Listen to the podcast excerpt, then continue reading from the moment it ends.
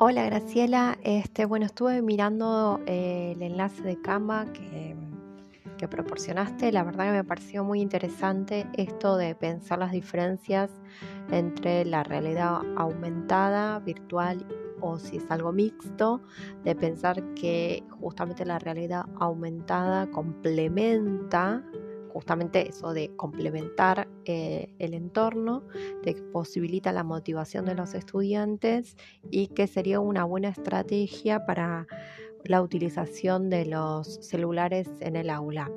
Me gusta que hacia el final del enlace eh, da como ciertas recomendaciones sobre software. La verdad que los voy a, los voy a buscar y los voy a chusmear un poco porque me parecieron súper interesantes. Muchas gracias.